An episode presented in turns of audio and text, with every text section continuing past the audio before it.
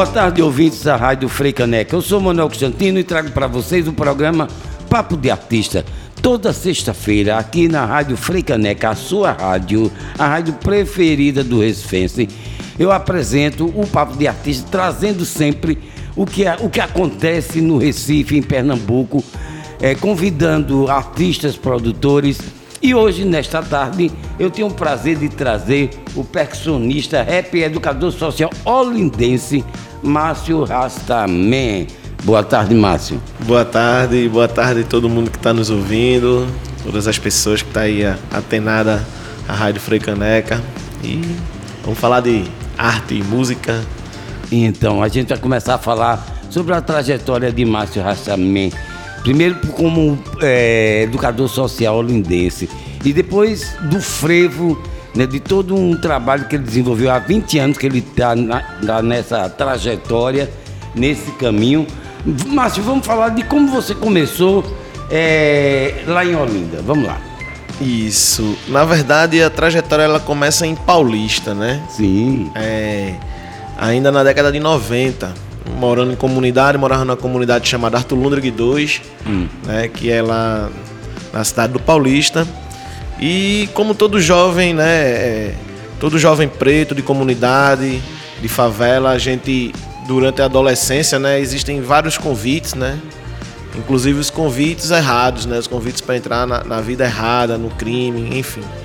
E aí, com os meus 16 anos, eu tive a oportunidade de ser convidado através do DJ Gil e o mestre Fábio Curió a fazer um teste na banda de rap Mira Negra, Sim. que é uma das primeiras bandas de rap de Pernambuco. Surge ali meados dos anos 90, né? Junto com Faces do Subúrbio também. Sim, mesma, sim. É, é, Aquela são, mesma leva, né? É, naquela mesma efervescência do Mangue Beat, né? Chico Sainz estourando e tal. E aí dentro do movimento hip hop é onde eu reencontro a África, né? A minha africanidade, reencontro a minha ancestralidade através do hip hop. E durante essa trajetória de lá para cá, até eu chegar em Olinda, né? Eu passo a morar em Olinda a partir de 2013. Eu tive a oportunidade de trabalhar com diversos grupos, né, da cultura popular, né? O mestre Fábio Curió, ele tinha um maracatu, hum. que era o maracatu nobre real, e aí foi onde eu aprendi a tocar tambor, né, onde eu aprendi né? Na capoeira também tem essa vivência com a percussão, né? ainda muito jovem, adolescente e tal. A capoeira eu comecei ainda criança, né? com meus irmãos, meus primos. E aí foi onde eu tive o contato com o tambor, primeiramente, assim, né? com a, a percussão. O primeiro instrumento, eu tava falando para minha filha hoje, o primeiro instrumento que eu aprendi a tocar foi berimbau. foi o primeiro instrumento da minha vida, depois o pandeiro. E aí, durante essa trajetória, eu participei do Maracatu Nobre Real, participei também do bloco de, de frevo lírico Bloco Cinta Azul. Né? Na, na antiga tinha uma banda chamada Banda Afro, Banda Afro Yalmi, que era um projeto da Unesco, né, dentro do Escola Aberta. Sim, onde, do projeto. Onde ali, enquanto adolescente, eu comecei a aprender a parte técnica musical dos instrumentos percussivos, né, e também a história africana, a história da, da diáspora, né, Sim. se reconhecer enquanto sujeito preto de direito, né, enquanto afrodescendente. E nesse processo todo de aprendizado, já são 20 anos, mas também você se dedicou a repassar esse, todo esse aprendizado para a criançada. Como é que foi esse projeto seu de educador social? Vamos, vamos falar um pouco, daqui a pouco a gente, a gente mergulha mais na sua música mesmo, no seu, na sua carreira solo. Mas vamos falar dessa coisa social mesmo, que você é muito envolvido. Pronto, é, nessa mesma época, né, sem perspectiva né? Como todo jovem de comunidade, o, o racismo ele é é, é muito estrutural é e muito, muito estrutural e, e tipo, brabo, né? Muito a gente sente desde criança, né? Pode a questão crer. do racismo, né? Dessa discriminação racial toda na escola, na vivência, até mesmo às vezes dentro da própria família. E aí eu tive a oportunidade dentro do escola aberta de conhecer uma educadora, né? Chamada Rosângela, a Zozó, do qual eu comecei a aprender ali com ela e com o irmão dela, Quinho, com alguns é, com o marido dela, Agnaldo, a aprender a tocar tambor, né? A tocar tecnicamente. Porque eu tinha essa vivência dentro da capoeira. Eu comecei na ginga do Corpo Negro, depois fui pro Birimbau Dourado, depois fui pro Folha Seca, passei por vários mestres de capoeira. Então, tem a essência também de já ter herdado essa herança ancestral, né? De tocar tambor. Sim. E Aí culminou com essa oportunidade do projeto Escola Aberta eu aprender não só a tocar, mas a multiplicar. Mas foi através das aulas do mestre Fábio Curió, né, dentro do Maracatu Nobre Real, do qual eu aprendi realmente a parte de ser multiplicador de percussão, de oficinas de percussão. Como ensinar, né? Como ensinar, como ter a metodologia de planejar a aula e tal, tudinho. E esse legado eu devo justamente ao mestre Fábio Curió, que foi quem me encaminhou, né? Nesse momento, é, foi justamente o momento que eu também fui convidado pelo Mira Negra. Eu acompanhava a banda, eu andava de skate, jogava capoeira e tal. E acompanhava a banda nos shows, era fã da banda e tal. E em um momento, esse DJ, né, DJ Gil, que hoje ele é técnico de áudio, ele não é mais DJ, e o mestre Fábio Curió mandou me convidar para fazer esse teste. E aí, com esse contato com o Fábio Curió, é, eu aprendi a ministrar oficinas né, a desenvolver técnicas do qual eu não sabia, né, algumas técnicas autodidatas, coisas que eu criei para poder facilitar o processo de aprendizagem, de ensinamento para os mais novos, né, metodologias de ensino que eu criei dentro dessa perspectiva do que eu aprendi com o Fábio Curió. Mas é, não foi um momento, não foi tão fácil também, né, porque requer uma questão de, de, de é, não só de percepção, mas também de dedicação. Sim, claro. E sim. naquele momento ali, eu ainda era muito jovem, né? 16, 15, 16, 17. Então a gente não tem ainda muita. Né? A gente não tem muita. Assim. O que fazer da vida. A perspectiva, A né? perspectiva do é, é muito presente isso. ali. Aqui e agora, né? Na verdade, quando é muito jovem, a gente está vivendo aqui e agora e às vezes não pensa o que é que eu vou fazer amanhã, né? Justamente. E aí foi através dessas orientações que o mestre Fábio Curió, né? E graças a Deus a gente é amigo até hoje em dia. Hoje em dia ele compõe minha banda. Que É um ótimo. dos meus percussionistas, né, nesse Que mar- trabalho solo. E é, esse legado vem dele, né, assim, né, como meu educador, meu primeiro educador mesmo, assim, que não só me, me educou como artista e músico, mas também como arte educador, como educador social e como pessoa, né. Foi um, um- um mestre que passou na minha vida, assim, que me mostrou um outro caminho possível. Que o caminho do crime não era o caminho correto, né, o caminho de, de, de, de É, receber porque não é, não é fácil você ser jovem negro e de periferia, né? Isso. É, em qualquer parte do Brasil, nas grandes capitais, a gente percebe muito claramente o quanto é difícil né, para a população periférica é, buscar um caminho, encontrar um caminho. E ainda bem que as coisas estão se modificando depois de luta de muita gente, não é verdade? Isso, com certeza, né? De músicos como Fábio Curió, por exemplo, né? Isso. E também como os out- outros, outras referências, né? Como as pessoas que compõem, compõem até hoje o movimento negro unificado, como os terreiros, né? Eu hoje faço parte de uma casa de candomblé, né? Você é Ogã, né? Sou Ogã Onilu, né? De Iemanjá Ogunté, faço parte da casa Ileachá Xalatalabi, que é um terreiro de candomblé Nagô, lá em Paulista. Maravilha. É uma, uma casa de axé que também é, é um espaço de cultura, de fomento e de preservação. A gente tem tombamento né, municipal, estadual, federal, como um espaço de preservação da cultura afro-indígena na cidade do Paulista. Então, fazem sete anos que eu tomei o cargo né, de Ogã Unilu, que é a pessoa que é responsável por tocar tambor, por repassar os ensinamentos, por A construir tra- musicalidade da- de toda a, a, a religiosidade, na verdade, Isso. também, né? E aí, é, hoje eu olho para trás assim, foi necessário passar pelo que eu passei para hoje conseguir, né, é, repassar para as pessoas né, esses ensinamentos, essa perspectiva, falar para os jovens mais novos, jove- jovens preto- pretos inclusive, que há outro caminho. Perfeito. Agora vamos falar um pouquinho. E como é que o frevo é, contribuiu para a sua formação? Porque quem é pernambucano, olindense, né, dessas bandas de cá, se não passar pelo frevo, fica ali. como é que foi o frevo, então, na sua formação, para depois a gente voltar para a questão da, de todo o resgate da, da sua musicalidade afro-brasileira, tá ok? É isso. É, o frevo entra na minha vida também nesse momento, com o Fábio Curió. Sim. né? Nesse momento eu trabalhava com o Fábio Curió no Maracatu Nobre Real, mas também ele tinha montado uma orquestra de frevo lírico, né? Frevo de bloco. Sim. Que era o Bloco Cinta Azul lá de Paulista. E foi o meu primeiro contato com o frevo, através do pandeiro. Foi também o segundo instrumento que eu aprendi, já tinha um certo domínio nessa época sobre o pandeiro, né? Tocava alguns ritmos, samba, é, é, é, tocava capoeira, tocava coco. E esse processo de aprender o coco também foi com o Fábio Curió. Todos esses processos de aprender a cultura pernambucana foi através desses ensinamentos, porque foi uma oficina muito é, voltada para a tradição de Pernambuco, né? Tanto maracatu, quanto o frevo, quanto caboclinho, quanto o, o, o coco de roda.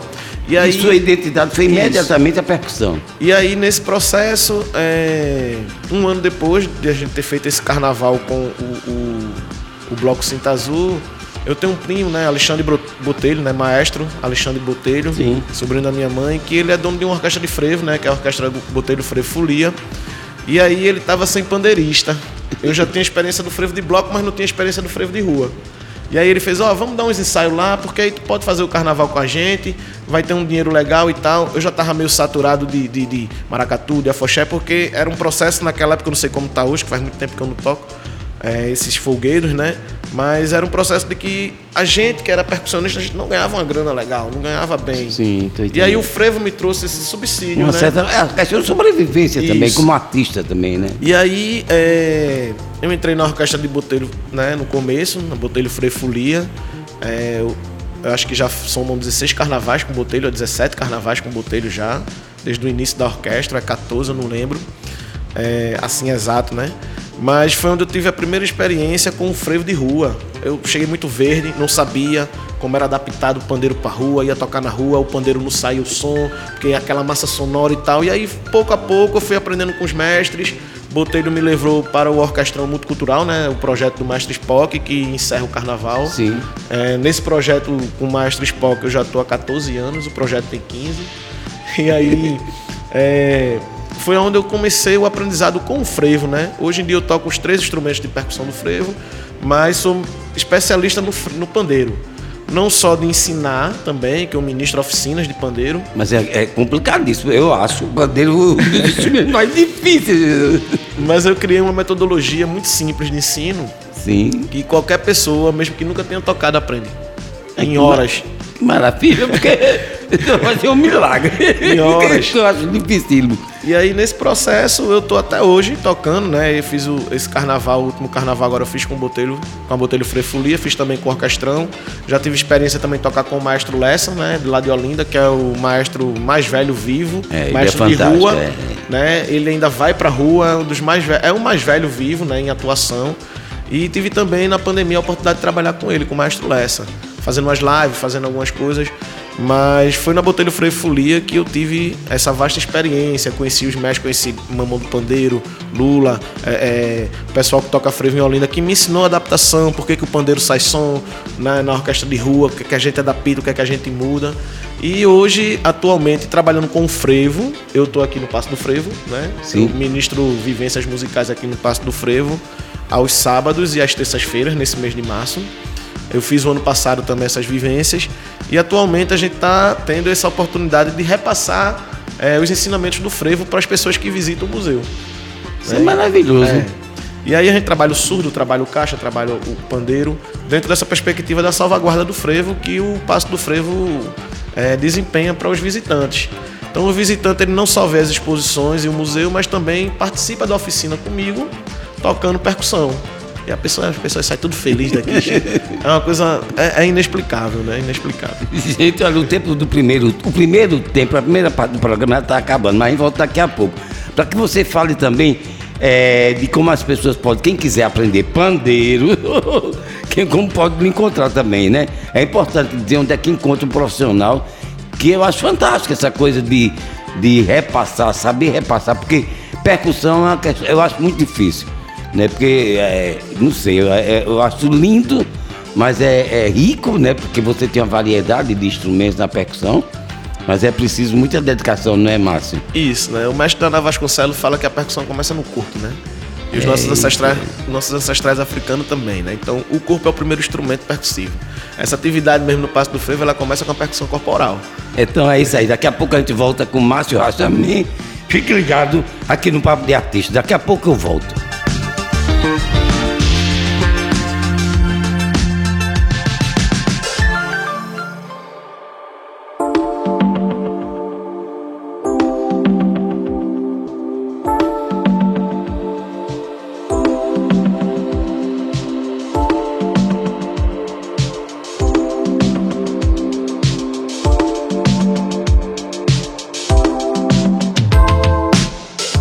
Boa tarde, ouvintes da Rádio Fricaneca. Eu sou o Manuel Constantino e estou aqui com o programa Papo de Artista. Para quem está chegando agora, o meu convidado desta tarde é Márcio Rassamim, percussionista, educador social, é, compositor, rapper e que está com um projeto lindo na praça desde o ano passado, mas que agora vem fazendo um trabalho solo.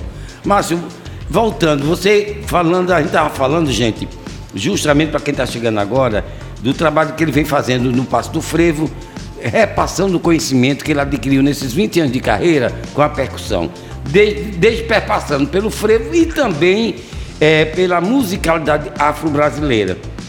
Márcio, e como é, que, como é que você avalia essa experiência de você ser um educador social, é, repassando o conhecimento da musicalidade tão nordestina como o frevo e todos esses ritmos que fazem parte do nosso, da nossa riqueza musical? É, eu avalio mais como uma missão ancestral, sabe? Uma missão ancestral africana, porque como eu trabalho com percussão e sempre tem tambores, né? Isso é o legado do nosso povo. Acho que ao longo desses 523 anos de invasão aqui né, nesse continente, onde escravizaram os povos africanos, a nossa maior arma é o tambor, né? É através do tambor que a gente se conecta com a nossa ancestralidade, né? Com os orixás, com a Jurema Sagrada. Sim. Né? É através do tambor que a gente sobrevive no dia a dia, né? Trabalhando com a música, tocando, tendo subsídio financeiro para poder sobreviver. E é através do tambor que a gente mantém a resistência dos povos africanos em diáspora no mundo, não só em Pernambuco, no Brasil, Sim. mas como no mundo, né? O tambor, ele é, é como se fosse um processo de cura desses povos né, é, é, em diáspora africana no mundo. E nada existe sem tambor, né? Porque até nenhum tipo de música existe sem tambor, porque até a bateria é um tambor. É, e como disse o mestre Naná Vasconcelos, maravilhoso, que a musicalidade nossa começa no nosso próprio corpo. corpo. Aí você repassa isso que é você também trabalhou com o Naná. Mas vamos falar agora do seu projeto. É Africanidade da Rima ao Tambor. Márcio Rastaman da rima ao tambor. Me fale, é uma carreira solo que você Isso. começou agora há pouco. Como você chegou? Eu agora quero fazer minha carreira solo. Como é que você chegou com essa ideia e já foi mergulhando, montando uma estrutura de ritmos que você queria passar para as pessoas, para o, público de um modo geral? Isso. Assim, como eu passei, como eu comecei minha trajetória na música, na, na arte, através do hip hop, e o hip hop para mim, ele foi muito mais uma ferramenta de libertação, uma ferramenta de combate ao, ao racismo, né? É, eu queria já há um tempo voltar a rimar, voltar a cantar rap. Né? Eu tenho muitas músicas, eu tenho músicas ainda para produzir, tem músicas novas chegando, tem músicas prontas que falta gravar, mas eu não tinha financiamento para voltar, porque audiovisual, né? O mercado ele é muito caro. É, exatamente. É muito caro. A gente trabalha com música, a gente trabalha com arte, a gente sabe que fotografia, que vídeo, que edição, que estúdio, Cinema, tudo é muito caro. Geral, audiovisual é caríssimo. É tudo muito caro. Então eu não tinha condições. Né? Tinha um sonho, porque o Mira Negra parou, a gente parou praticamente em 2006, 2007, não lembro bem o ano. E eu fiquei todos esses anos só trabalhando com a percussão, com a arte e educação. Toquei em diversas bandas, toquei na Capim Santo, toquei na Marlevô, toquei com Ercinho Gouveia, é, toco com o seu Benedito da Macuca, é, faço a regência do Afoxé da Casa de Mãe Beto de Oxum, Afoxé Babá Orixalá Fufum, eu, eu sou mestre de Alabê, né? É, trabalhei com diversos maracatus, já trabalhei com maracatu nação de Luanda, enfim. Mas eu não tinha um projeto solo meu, minhas ideias, minhas mensagens. E aí, através da oportunidade que veio na pandemia com o LAB, né, a Lei Aldir Blanc. Foi uma cons... vitória de todos os artistas todos brasileiros, os artistas... inclusive minha companhia também, a gente utilizou a Lei Aldir Blanc, que foi uma forma de, de que a gente pudesse continuar produzindo. Isso. E aí, através dessa oportunidade de ter aprovado, porque no primeiro ano da, da Aldir Blanc, eu coloquei uma videoaula no YouTube aprovando pela cidade de Olinda. Eu não trabalhei com rap. Na segunda oportunidade, eu coloquei pelo estado, pelo governo do estado. E aí eu consegui aprovar né, na, na categoria 2, né, até 15 mil. E aí eu consegui produzir esse EP, né, que é um EP visual, Márcio Rastamento, da Rima ao Tambor, que culmina justamente desse aprendizado que eu venho trazendo desde o início da carreira né, até chegar ao candomblé. Uhum. Né? É, essa primeira música do meu EP, né, a Go, ela tem alguns cânticos sagrados, né? A gente gravou os ilus, né? Gravou os tambores do, ilu, do os ilus, né? Batá, né? Os tambores africanos, tambores sagrados e alguns cânticos de alguns orixás, né, é, eu venho falando sobre essa vivência né, da ancestralidade, né, por uma perspectiva e visão realmente de combate ao racismo religioso, ao racismo no geral e em questão do racismo religioso. Porque o hip hop hoje, é, ele está dentro das igrejas, mas não está dentro dos terreiros. É, é, é, essas igrejas neopentecostais, esses, esses segmentos religiosos, demonizam a cultura negra, se apropriam, né? E ganham dinheiro em cima da cultura negra, mas não, é, não, não, enfatiza, não enfatiza de onde vem né? Não diz de onde é, né? Não diz de onde é, mas demoniza o processo. Então eu queria justamente isso, falar sobre isso na música, né? É, também, né, a segunda música do EP, que é a música para vocês, é uma música mais antiga, ela já A primeira é Agô, né? Agô, né? Porque justamente isso, um EP ele tem um roteirozinho, né? Sim. Agô porque Agô é uma palavra iorubá que significa pedir uma licença, pedir uma desculpa, né? Traduzindo assim para um português livre, mais aberto, é como se fosse dar licença aqui os orixás, né? Abra as portas. Abra as portas para eu poder falar sobre vocês, falar sobre a nossa africanidade. Certo. A segunda música ela fala sobre que é para é, vocês. É, para vocês ela tem uma temática muito mais política, né, de combate ao racismo, ao fascismo, né? A gente sabe que nos últimos quatro anos aí o processo que o Brasil passou de retrocesso e tudo mais. E é uma letra que ela já tem 17 anos, mas continua atual. Pode crer. Né, eu escrevi ela no meu, acho que tinha uns 4 ou 5 anos no Mira Negra. Quando o Mira Negra começou a se, decidir, se dissipar, né? Alguns músicos saíram, entraram outros, a gente montou outro projeto.